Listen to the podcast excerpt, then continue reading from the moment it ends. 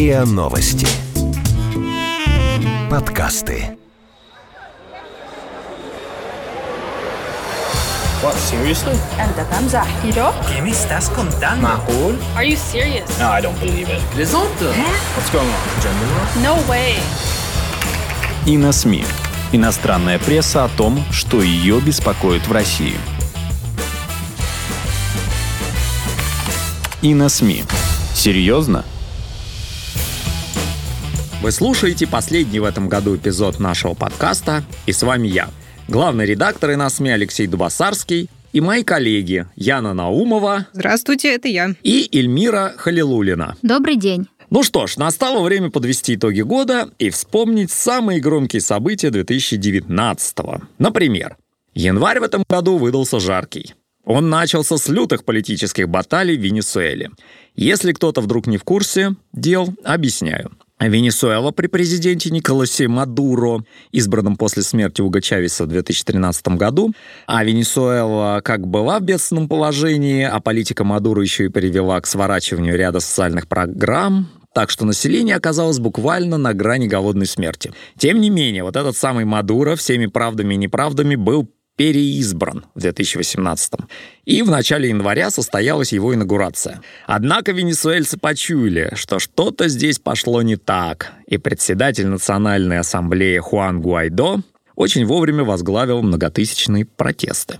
Удивительно, но даже такие отчаянные попытки народа улучшить свою жизнь выглядят как веселый карнавал, когда речь идет о Латинской Америке. Да. Вы только вспомните все эти разноцветные плакаты на улицах Каракаса. Да, я помню, очень красочные были фотографии. Но между тем, Гуайдо не стал тянуть кота за хвост и объявил себя исполняющим обязанности президента. А Мадуро сразу же так сыграл с козырей и заявил, что в стране происходит государственный переворот, а стоят за ним, конечно же, Соединенные Штаты. После такого никто в мире не смог остаться в стороне, потому что где американцы, там, как известные политические скандалы. Все международное сообщество разделилось на два лагеря – за Мадуро и за Гуайдо. То есть, проще говоря, за США и против США, что вообще-то, конечно, не очень соотносится с настоящим положением дел в латиноамериканской стране, но тем не менее. Да. Ну вот, а российским читателям и слушателям, вероятно, особенно близка манера некоторых аналитиков сравнивать протесты в Венесуэле с украинским Майданом. Вот американское сатирическое издание Onion точно в духе своего специфического юмора осветило события под еще одним актуальным углом, озаглавив заметку так. Майк Пенс разругал Венесуэлу, где пытают и морят голодом гетеросексуалов. Это даже лучше Майдана, по-моему. Да, гораздо. В своем заявлении вице-президент США якобы прошелся по венесуэльским властям, заявив, что они пытают граждан гетеросексуалов и морят их голодом.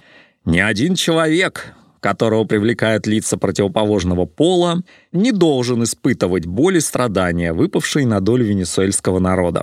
Смотреть, как бандиты расправляются с натуралами – жуткое зрелище. Так что пусть весь мир знает, мы все цело на стороне венесуэльских гетеросексуалов, заверил Пенс по версии Onion.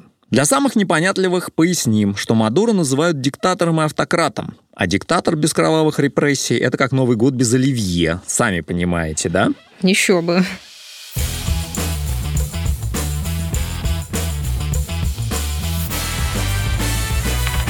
И на СМИ. Серьезно?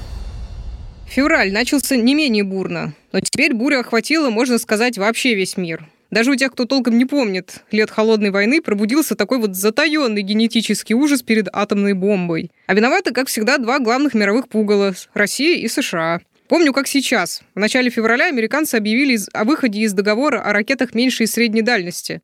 Вроде бы так он называется. Да, да. Под тем предлогом, что Россия этот договор все равно нарушает. Что спорно. Почему все так испугались? Ну, пожалуй, можно не объяснять. Ведь договор этот предписывал двум сильнейшим военным державам планеты уничтожить целый класс вооружений. Причем как раз таких, какими они всерьез могли грозить друг другу. А значит, и всем остальным, кто поблизости. Ну, то есть почти всему остальному миру. Ну да, мало кто уцелел бы, разве что голодающая Венесуэла. Но, разумеется, никто и не предполагал, что Россия сразу же кинется усмирять Соединенные Штаты, говорить, что она ни в чем не виновата, оправдываться. Путин объявил, что если США выходит из договора, то и Россия будет действовать симметрично. Но американские читатели твердости не оценили. Пустые угрозы, Влад. Вы убьете нас, а мы убьем вас. Твоим генералам может не понравиться мысль о том, что их дети испарятся, если им повезет, в огненном шаре после взрыва американской водородной бомбы. Так что я бы не слишком задирался, писал один такой Билл Симпсон в комментариях к новости о заявлении Путина в газете Washington Post. А вот мисс Foreign Affairs как в воду глядела. И это тот парень, которому Трамп выдает все. Нашу политику, наши секреты — и теперь Путин угрожает нам, а ведь можно было предвидеть, что это произойдет. Мы должны объявить Трампу импичмент, согласно 25-й поправке, сейчас, пока не слишком поздно. Вы смотрите, каких-то полгода прошло, и в американских политических кругах ее услышали. Мир-то, как видите, на воздух не взлетел, хотя срок действия договора истек 2 августа. Но до импичмента мы еще доберемся.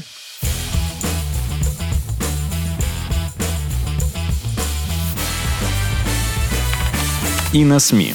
Серьезно? К весне все устали от паники вокруг грядущей ядерной войны, а выборы президента Украины еще только предстояли. Но вот подвернулся новый повод для всемирной истерии. В Париже наполовину сгорел знаменитый собор Парижской Богоматери. Ну да, несомненно, это печально, когда огонь или еще какие-нибудь непреодолимые обстоятельства уничтожают памятники культуры. Но вокруг Нотр-Дама разразилось форменное безумие просто. Его сразу же нарекли символом западной цивилизации, чтобы немедленно провозгласить ее упадок. Пошли слухи, что наблюдавшие пожар парижане, наверное, и туристы тоже, прямо валились на колени с рыданиями, молитвами. Ну и заодно это был отличный повод поразжигать национальные религиозные конфликты. В польской газете «Выборча» некий индивидуализмус написал, Первая мысль была такая, что все из-за какого-нибудь растяпа на стройке. Кто и сколько лет назад видел в последний раз на французской стройке француза? Я не говорю, что это были именно мусульмане. Они работать совершенно не рвутся. Но мог попасться какой-то одержимой идеей теракта, который не хотел погибать сам. Поджог важнейшего собора во Франции — это даже хуже, чем убийство людей. Нормально так. Вот он не говорит, что это были мусульмане, но мы же все понимаем, кто о ком это? речь. Ну да. И подобных мнений было полно на самом деле. Но арабы тоже не остались в долгу. Вот Абделах Ахмед в соцсетях пишет. «Самый прекрасный пожар в 2019 году. Прежде чем сочувствовать всему, что произошло в Париже, вы должны знать, что именно отсюда шли крестовые походы против мусульман и ислама, начиная с третьего похода 1185 году. Какое знание истории, однако. Да. Значит, таково желание нашего бога. Ну и вышеупомянутый Онион тоже не применул приправить и без того неоднозначные споры с щепоткой богохульства, точно в своем духе, и нарисовал следующую картину. Иисус Христос, расталкивая пожарных, несется такой в собор, чтобы спасти из огня свою любимую реликвию – терновый венец.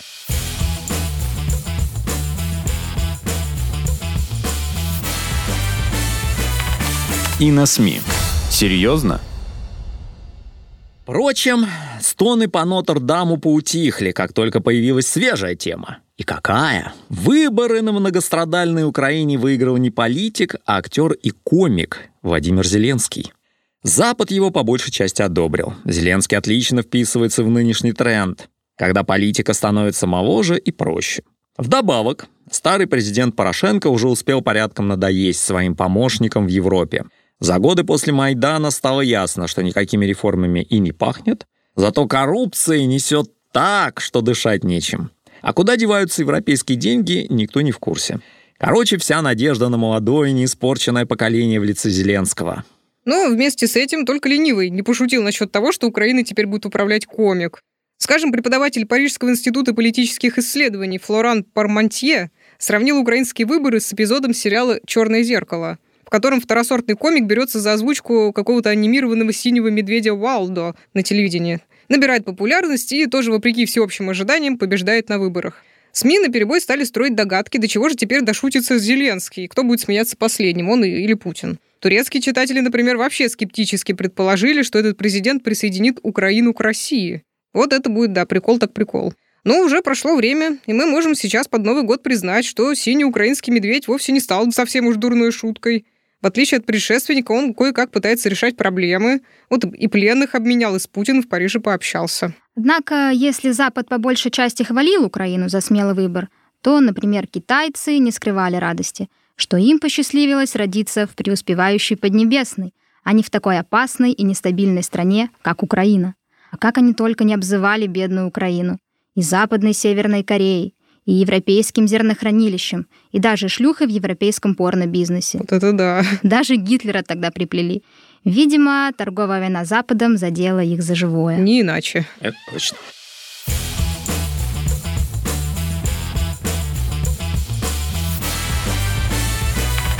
И на СМИ. Серьезно?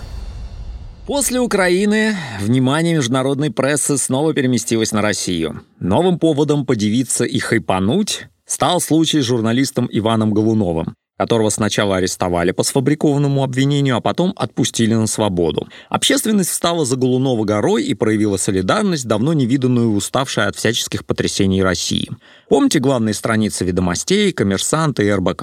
А то. Ну, на Западе многие уже занесли было перо, готовясь клеймить авторитарный режим Путина, когда Голунова посадят, как они думали. Но вдруг пришлось быстренько менять лыжи, но особо восторгаться, правда, никто все равно не стал. У нас здесь ни Украина ни Грузия, как известно, так что похвалы особо не дождешься. Но там, где выше упомянутого синего медвежонка похвалили бы, вот, вероятно, за демократический подход, за либеральность, про Россию просто писали, что российские власти, мол, делают все, что могут, лишь бы сохранить лицо. Но, например, немецкий шпигель с удовольствием сообщил про победу солидарности и исторический разворот в России на 180 градусов. Ну и на том спасибо. А после дела Голунова зарубежная пресса внезапно заметила, что в России-то, оказывается, есть гражданское общество и бывают протесты. Вот это да, их участники даже не сразу едут в ГУЛАГ. Но более того, бывает, что власти идут протестующим навстречу, как с тем храмом в Екатеринбурге. Увидели теперь и мусорную проблему, и лагерь в Шиесе. В болоте зародилась российская демократия, как написала одна шведская журналистка.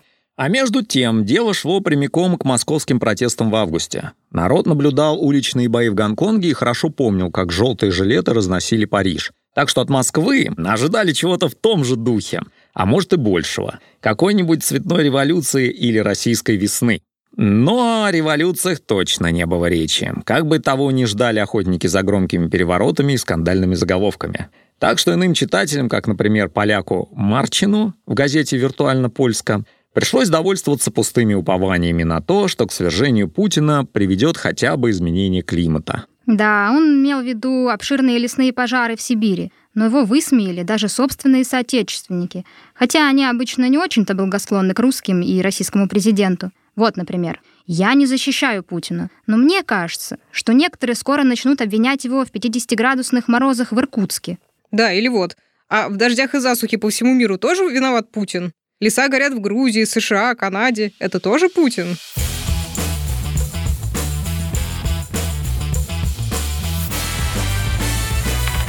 И на СМИ. Серьезно? Кстати, об изменениях климата. У Греты Тунберг к Путину претензий вроде бы нет. А вот к лидерам западного мира полно.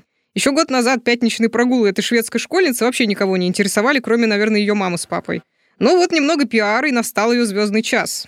Добро пожаловать с рыданиями на трибуну в ООН. И как насчет номинации на Нобелевскую премию мира? Ну и без миллиарда мемов и язвительных замечаний тоже не обошлось. Особенно по поводу этих ее криков про «вы отняли мое детство». Как выяснилось, Грете вообще свойственно прибедняться. Помните скандал с немецкими железными дорогами? Или не помните? Ну, а как же? Она там написала, что сидит на полу, едет в тамбуре в поезде, а Deutsche Bahn, за... да, да, ответили забито, ей, да. что все не так были рады ее обслуживать по высшему разряду в первом классе. Ну да, да, да. Поймали да. ее на вранье. Ну вообще вы спросите, что такого важного в этой истеричной девочке? Датчане поначалу вообще сравнивали со слабоумным Каспаром Хаузером, я помню, в прошлом году еще, по-моему.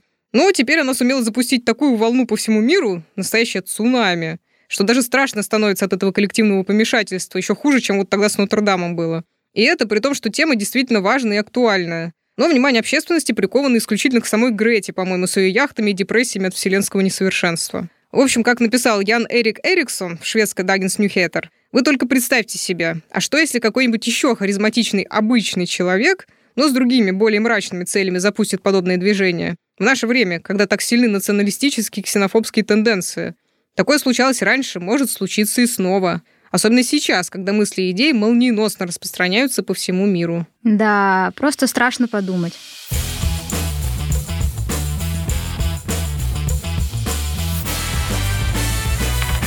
И на СМИ. Серьезно? В общем, это был год молодых. Гуайдо, Зеленский, московские студенты, молодая Гретта. И вот, наконец, французский президент Макрон, тоже, кстати, не особо старый, 40 с чем-то лет ему, насколько я помню, да? Да и до пенсии ему далеко. И вот он сделал свое скандальное заявление про смерть мозга НАТО. Да, Макрон не просто пропиарился, а всерьез нарушил сразу два политических табу. С одной стороны, усомнился в том, что перечисленные на НАТО деньги не вылетают в трубу, а с другой вознамерился прервать бойкот России. Ну, за это на него, конечно же, обрушился целый шквал критики. Тема про НАТО вообще давно назревала, так что на самом деле Макрон просто, можно сказать, нажал на спусковой крючок. Генсек НАТО Йенс Столтенберг сразу же не смог не вступиться за свою контору и в обстоятельном таком интервью немецкой Süddeutsche заявил, что, дескать, Макрон зря буянит, и НАТО жив. А вот, например, один турецкий эксперт, ну и не только он, это такое распространенное тоже было мнение, заявил, что, мол, то, что мертво умереть не может, а Альянс умер еще в 91 году поэтому осталось только отключить его от аппарата жизнеобеспечения.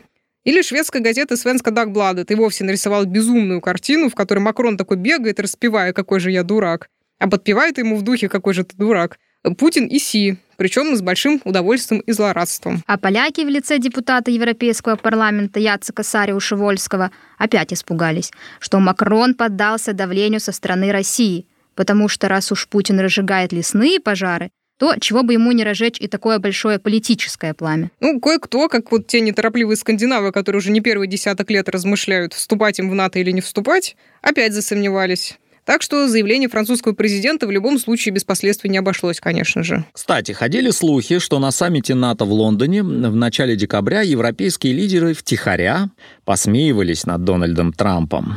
По этому случаю американские сатирики разразились фантазией, будто Трамп окончательно плюнул на альянс и вообще решил создать новый НАТО. Круче и мощнее, с новыми лучшими друзьями.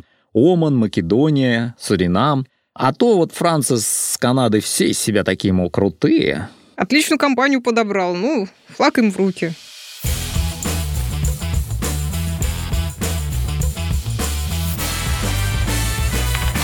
И на СМИ. Серьезно?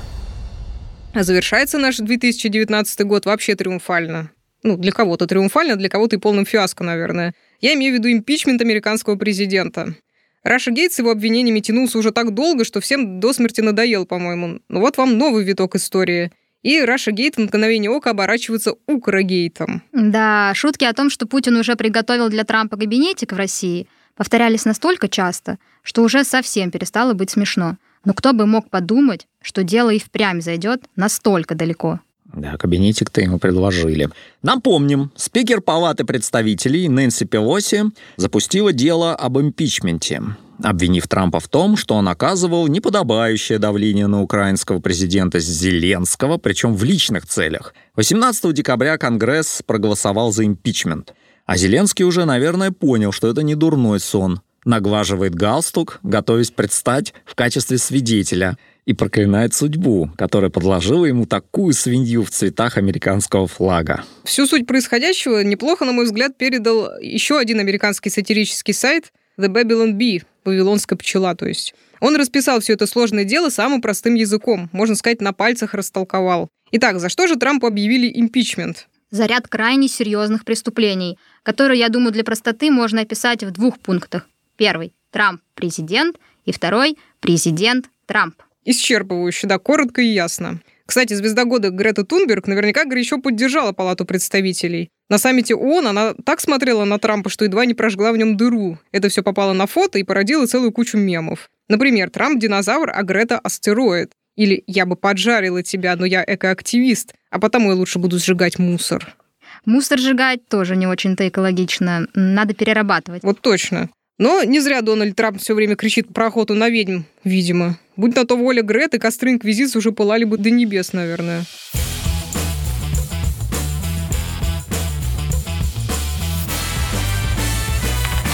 И на СМИ. Серьезно? А теперь блиц-опрос. Чем еще запомнился этот год? Начну. Финал «Игры престолов». В Москву приехали панды из Китая. Пробки на Эвересте, помните, как на третьем транспортном в час пик? Да. США ополчились на Huawei. А Трамп вознамерился купить Гренландию. В Сирии уничтожили лидера ИГИЛ Абу Бакра Аль-Багдади, о чем Трамп с гордостью сообщил, не забыв похвалить и боевого пса, который участвовал в операции. Да, это было даже мило. А Дания испугалась, что они все забыли, и прославилась тем, что чуть ли не год тянула резину с разрешением для Северного потока нашего. К сожалению, Всемирное антидопинговое агентство снова отстранило российских спортсменов от крупных соревнований на 4 года. А российские девочки устроили революцию в фигурном катании. Ну и не могу не сообщить, что в Москве в аптекарском огороде в конце декабря вовсю цветут подснежники, распускаются примулы. Этим 2019 год точно всем запомнится, во всяком случае москвичам. В общем, зимы в этом году не видать, но, надеюсь, Новый год все же будет. С наступающим, дорогие слушатели и читатели на СМИ. Да, хороших вам праздников. Вы слушали эпизод подкаста «И на СМИ». Иностранная пресса о том, что ее беспокоит в России. Подписывайтесь на подкаст на сайте ria.ru в приложениях подкаст с Web Store и Google Play. Комментируйте и делитесь с друзьями. И на СМИ. Серьезно?